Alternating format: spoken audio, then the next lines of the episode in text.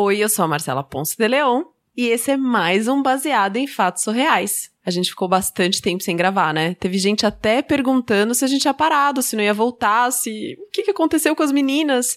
Não, gente, a gente só tirou férias porque a gente precisava dar uma descansada depois de tanto caso surreal. E a gente tá aqui hoje com um monte de gente especial para começar o ano de 2018 com a perna direita e muito bem. Não, com a perna não, né? Com o pé, com o corpo, com tudo direito. Do jeito que tem que ser. Com o direito e com o esquerdo, porque tem que ser inteiro, né? o Baseado em Fatos Reais faz parte de um projeto, o projeto hashtag Mulheres Podcasters. E a idealizadora desse projeto, a fundadora, a maravilhosa Ira Croft. Por favor. Ah, sua fofa.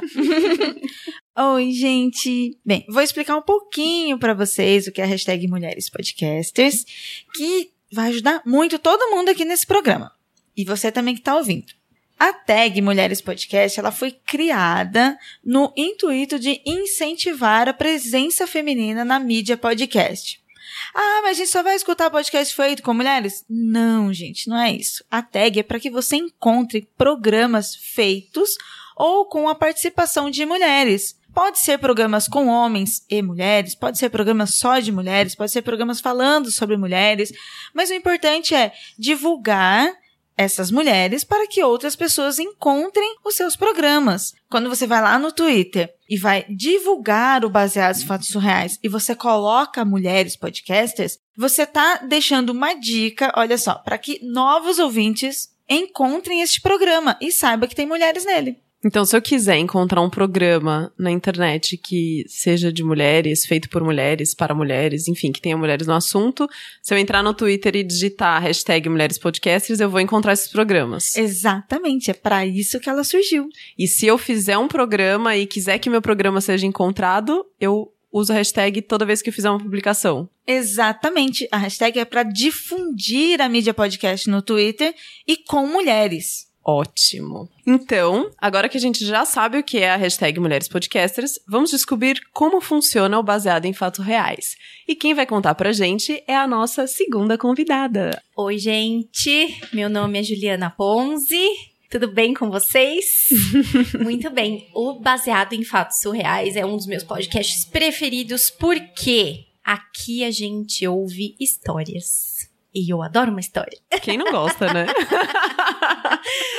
e aqui funciona assim: você manda uma história para o podcast. Essa história vai ser contada aqui. Há comentários, a gente também, né? É, a gente já teve uma, uma pequena gravaçãozinha. A gente comenta, a gente cria teorias e tudo mais, né? Sobre, sobre o caos, né? Quem não gosta de um caos, gente? É muito bom escutar. E a gente vive um pouquinho dessa história, né? Porque Total. a gente conta essa história como se fosse nossa. Exatamente. É como quem está contando aqui a história é como se fosse o dono dela, né? Às vezes a gente tem uma história, a gente tem vergonha, a gente tem receio de contá-la. Às vezes a gente acha que ela nem é tudo isso. Mas quando outra pessoa ouve, né? É uma uma experiência totalmente diferente, né, Marcelo? Exatamente. Essa é a experiência que a gente quer trazer para vocês. E a gente também tem hoje uma terceira convidada muito especial. Quem é você na podosfera? Tô chegando na podosfera ainda. Uhul! E eu sou Giovana Mais mulheres, Pini. mais mulheres, mais mulheres. Tô chegando no ponto G. Agora a primeira participação no Baseado em Fatos Surreais. E quero ouvir histórias. É, e, e Muita. mas você não falou seu nome? Você é a participante. Eu sou misteriosa. A participante misteriosa. É verdade. A Gi, é, então a Gi grava com um lençol preto em cima dela, com uma capa, sabe? Ninguém sabe, é só a voz. É tipo assim, é pra manter a cara. A voz. Bom, sou a Giovanna Pini. E obrigada pelo convite, gente. Ai, que maravilhoso. E a Gi vai participar dessa gravação e ela vai ouvir esse episódio em primeira mão. E pela primeira vez, ela nunca escutou baseado em fatos reais. Então, se você tá ouvindo esse programa pela primeira vez, puxa sua cadeirinha, pega sua bebidinha preferida, se aconchega, que vai ser muito bom. Vamos pro caso do dia? Vamos nessa. Só pra avisar vocês que hoje a gente tá fazendo a gravação do lado de um heliporto chiquerésimo. A gente tá aqui no estúdio de gravação da Ira Croft, direto do QG, do ponto G, do Mundo Freak, de vários outros projetos maravilhosos. E assim, tem muita gente famosa chegando pra poder acompanhar a gravação ao vivo. que então, finas, né? Ai, a gente vai. Às vezes vocês vão ouvir no fundo um barulhinho de helicóptero, uma interrupção, vai parecer que a gente parou, mas é só porque os nossos convidados chiques estão chegando, tá, gente? Estão sendo recebidos, inclusive, com uma tacinha de champanhe. Obrigada, Exatamente. Marcela. Estou aqui tomando a minha. A gente quer receber bem sempre. Podcast ostenta- ostentação, né? Finas. Baseado em fatos surreais. Histórias de mulheres como nós, compartilhadas com empatia, intimidade e leveza. Onde o assunto é a vida e o detalhe, o surreal. Bem, então depois dessa finesse toda, eu vou contar a minha história. A minha história ela é um pouquinho trágica cômico. Vocês vão ver que ela é divertida, mas ao mesmo tempo é muito preocupante. Agora eu fiquei curiosa. A minha avó, ela casou muito nova, com 11 anos. Uma criança praticamente. Caramba. Pesada, né? Uhum. casou muito cedo, ela viveu muitas emoções neste casamento, ela não tem lembranças da sua infância antes disso. E quando eu digo que ela não tem lembranças, é que realmente ela não tem nada. A minha avó não tem vida antes deste casamento. Como assim? Pois é. Ela não lembra do pai e da mãe de onde ela veio? Não. A minha avó não só não se lembra, como a minha avó não tem história. A minha avó não existe antes do casamento com meu avô. São várias histórias que ela conta pra gente. Hoje a minha avó virou um caso de conspiração na família. Cada um tem sua teoria, né? Exatamente. Aquela coisa, todo Natal a gente se reúne pra ouvir mais uma história da minha avó. É engraçado, é divertido, mas é preocupante porque a gente não sabe qual delas é verdade ou não. Mas ela tá sempre contando histórias sobre o seu suposto passado antes do meu avô. Para ajudar, ela e o meu avô não gostam de falar sobre o seu passado. Então, cada vez mais eles foram esquecendo sobre isso e ficando somente essas histórias que a gente acha que são fictícias. Ela também diz que foi muito traumatizante.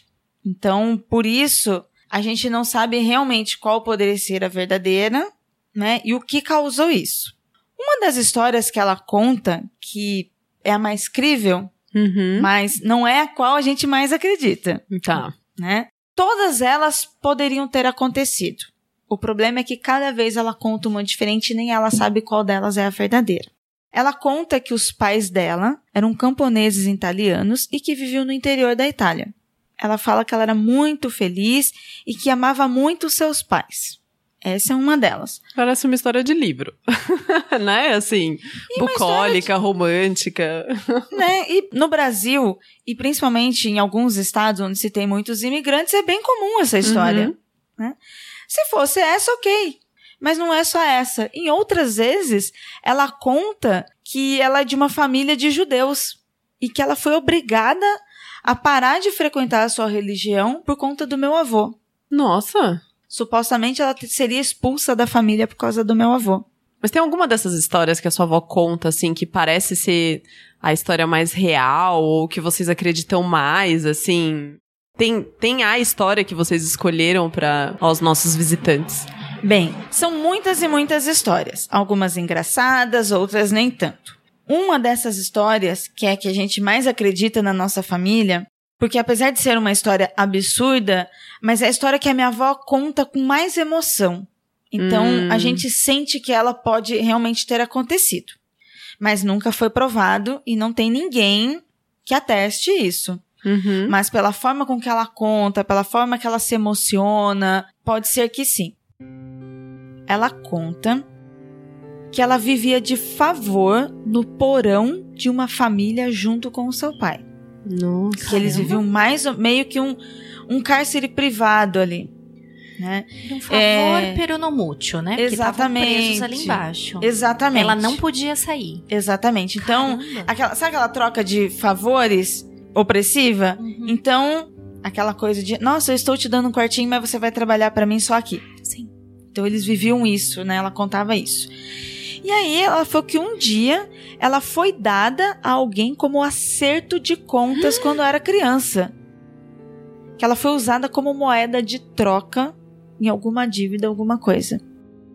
Nós, na família, quando ela conta isso com muita emoção e ela realmente, sabe, muda quando ela tá falando isso, a gente desconfia que ela foi dada ao meu avô mesmo como moeda de troca, como uma prostituição. Ah, porque quando ela conta essa história diferente das outras, é onde parece vir mais sentimento. Exatamente. Ah. E é uma coisa Caraca, muito que louca. pesado, né? Muito. É uma coisa muito louca, porque ela e o pai viviam presos num, num porão. E aí ela foi dada pro meu avô, ela fugiu, mas aí vem aquela síndrome de Estocolmo. Depois ela se reencontra com meu avô e casa com ele. E isso tudo, criança, né, gente? Porque ela casou Pois com é. 11 anos. Então isso aconteceu antes dela ter os 11 anos. Olha só como que Nossa. como que deve ter sido esse trauma na vida da minha avó.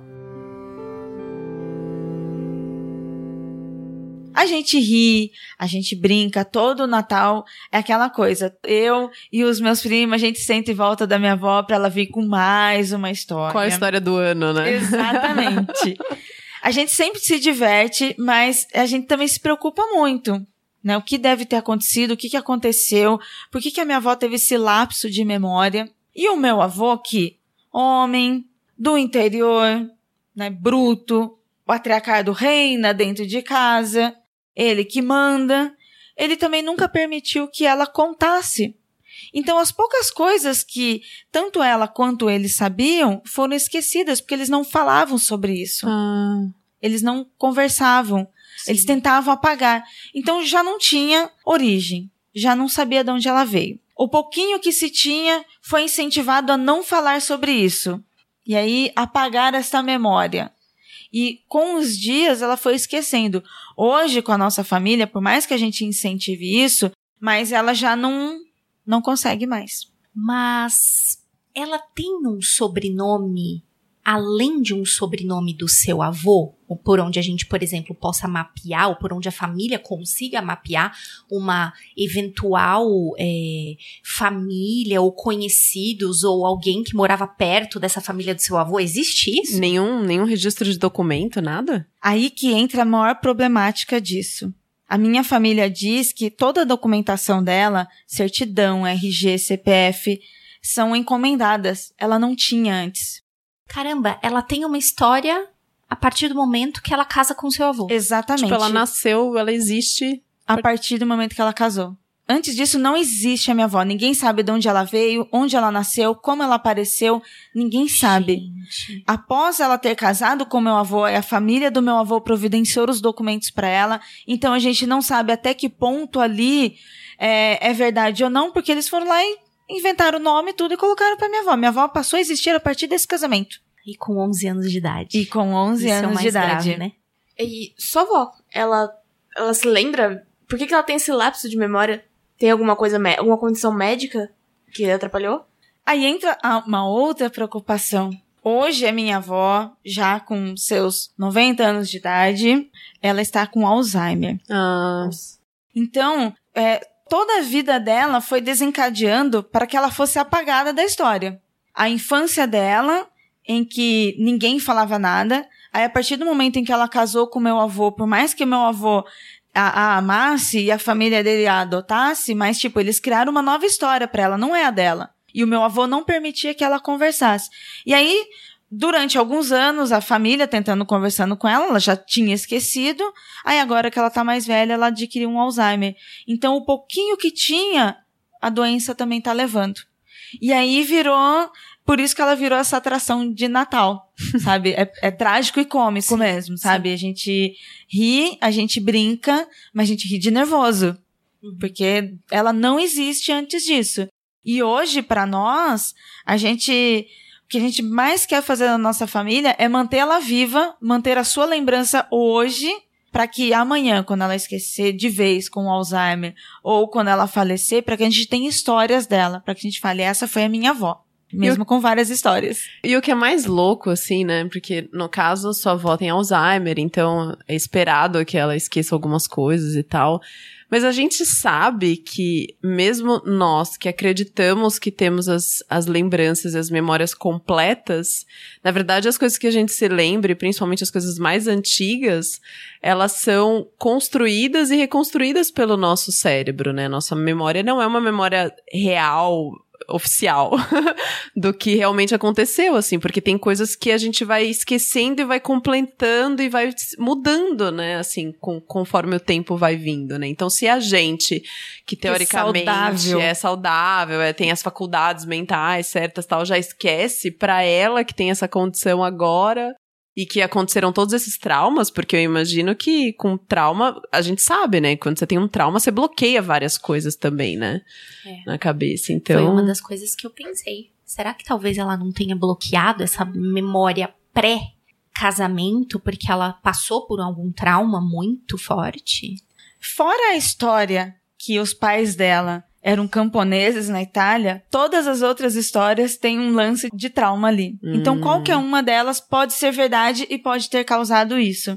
E a gente não sabe, porque ela não consegue discernir nada. Não só agora que a minha avó está com Alzheimer. Antes disso, há muitos anos que isso é uma história na minha família. Há muitos anos que isso acontece, que a gente conversa com ela, há muitos anos que a gente chega, vó, o que, que aconteceu? E ela conta uma história nova. Então não é só agora, mas já acontecia. É, tô me lembrando, tá vindo agora muito forte em mim. É, a, a gente que faz o ponto G, né? Ir, agir. A gente, quando vai atrás de histórias de mulheres, né?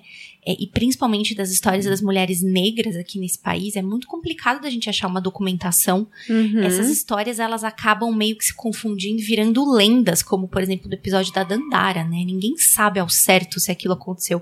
Ou às vezes você tem uh, versões e versões, né? Você não tem uma só. E eu também me lembrei de algo que, né, é, muitas dessas mulheres negras, muitos dos filhos dessas mulheres, eles tinham essas histórias encobertas ou um pouco manchadas, porque afinal eles eram filhos de dos, dos homens da casa grande, né? Uhum. E aí você não poderia manchar o nome da família. Eram os filhos ilegítimos, Exato, né? Exato, porque número um era o filho ilegítimo, que escândalo, e número dois, ninguém queria dividir aquela herança. Para vocês bastardos. entenderem, o Joe Snow está aí para isso, não é?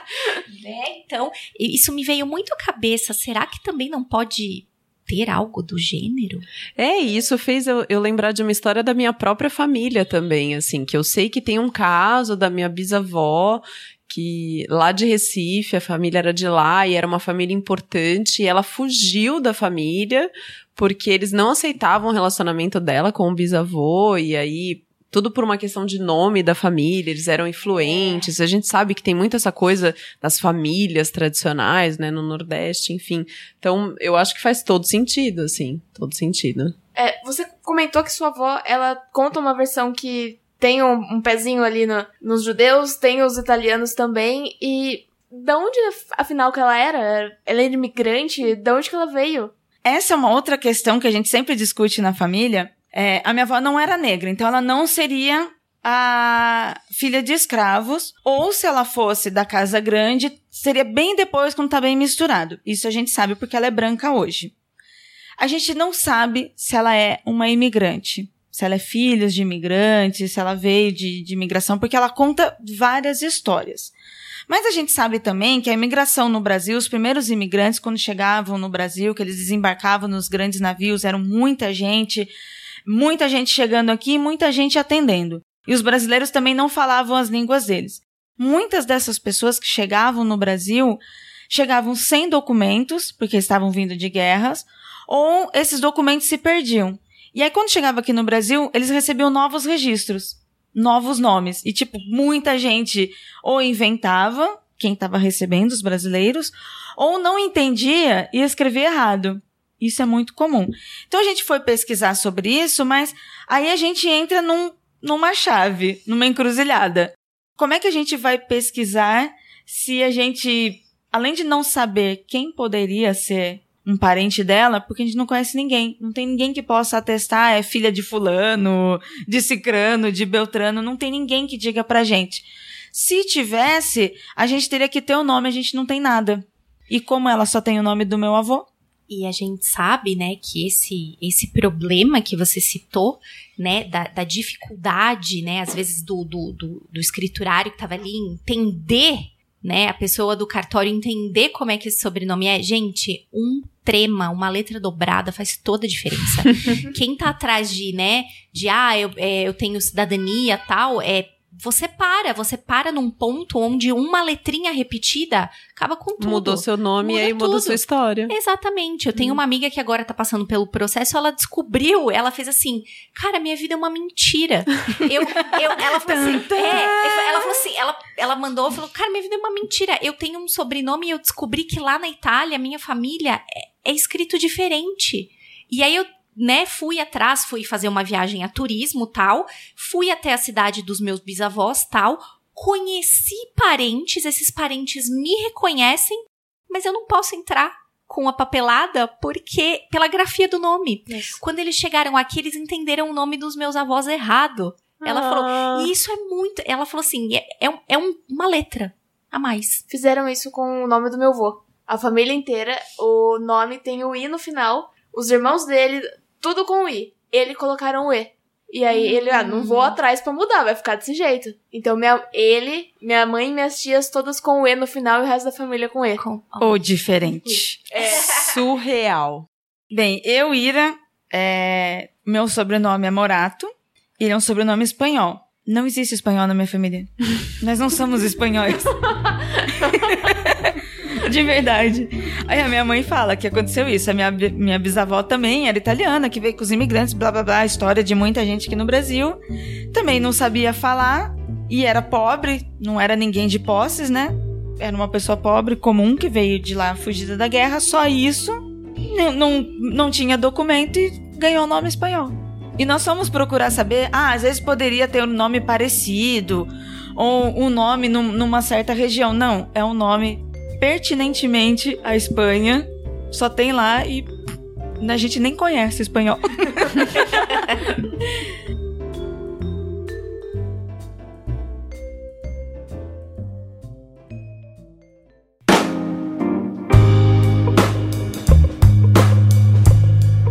Então é isso, esse foi o caso deste episódio, de mais um episódio do Baseado em Fatos Reais. E a gente sempre começa esse término, começa terminando, ou termina começando, através dos agradecimentos. E a gente primeiro tem que agradecer, claro, as pessoas que mandam as histórias pra gente. Porque são essas pessoas que fazem esse programa acontecer. Ele só acontece porque você tem uma história pra compartilhar e manda pra gente, bfsurreais.gmail.com ou pelo nosso Facebook, ou por WhatsApp, enfim. Não importa como essa história chegue, mas ela chega pra gente, ela chega de diversas formas. Então a gente é muito grato por vocês mandarem essas histórias pra gente. Aproveitando o recadinho da Marcela, eu quero mandar um recadinho pra Tupá e pra dona Beatriz Santos, que mandaram beijos e que estão prometendo histórias. Ó, ó, reloginho, hein? Cadê e-mail de vocês aqui pra Marcela com as histórias? Se elas estiverem com preguiça de escrever o e-mail, elas podem falar comigo no WhatsApp, mandar um áudio. Tem Olha, várias dica, pessoas que dica, mandam olha áudio. Aí, ouvinte. Se você Ah, não eu vou sabe, um Pode vir falar com a gente pelo chat no Facebook, a página BF Surreais, no Twitter, no Instagram, a gente tem site, a gente tem SoundCloud. O que não falta é jeito de achar a gente, beleza? E a gente precisa agradecer também as nossas ouvintes maravilhosos que estão aí do outro lado, é, ouvindo as nossas histórias, dando risada. A Ju contou que ela já foi. Gente, essa história é verdade. Vocês são muito, muito companheiras de transporte público, né? Porque quem aguenta ficar 30, 40 minutos olhando pro nada, né? Eu acho que a gente tem que contemplar o nada assim, tem que ter uma, um, um período de descanso, mas o podcast é sempre gostoso nessa hora de olhar pela janela, né? né? E eu já tive uma pessoa no ônibus que falou assim: tá tudo bem com você? Porque eu tava chorando. e aí eu fiz assim: não, é que eu tô ouvindo uma coisa muito emocionante aqui, isso aqui. Quer ouvir também? É, a pessoa ficou sem entender nada, né? Falou, como assim? Mas será que é uma música? Enfim, tal. Mas eu, olha, eu já ri muito, já chorei muito, já fiquei com umas caras de espanto no transporte coletivo por causa de baseado em fatos reais. Tá vendo, gente? Baseado em fatos reais garante fortes emoções. E a gente sabe isso também por causa das recomendações que tem no iTunes. E se você não recomendou, vai no iTunes, coloca lá cinco estrelinhas, deixa sua recomendação, faz seu comentário, diz qual é o seu episódio preferido e recomenda. Indica. Se cada um dos nossos ouvintes indicar o podcast para mais uma pessoa, imagina quantas pessoas vão ouvir o baseado em fatos reais?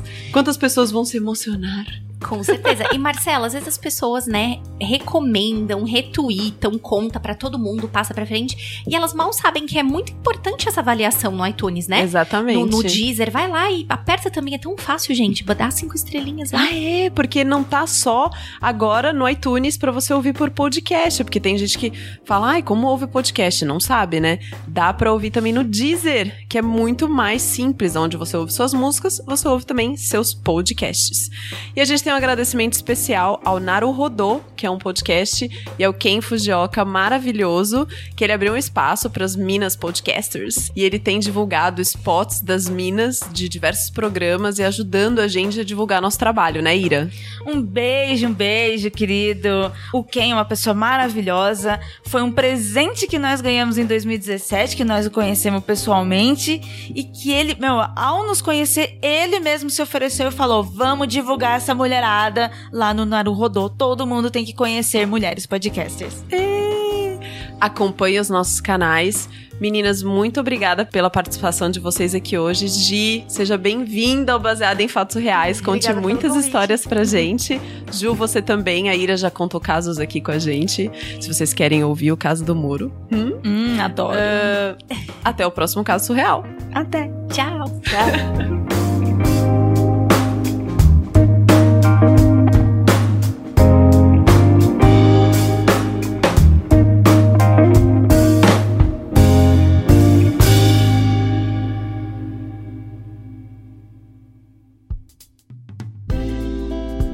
Este podcast foi editado por Débora Veiga Ruiz.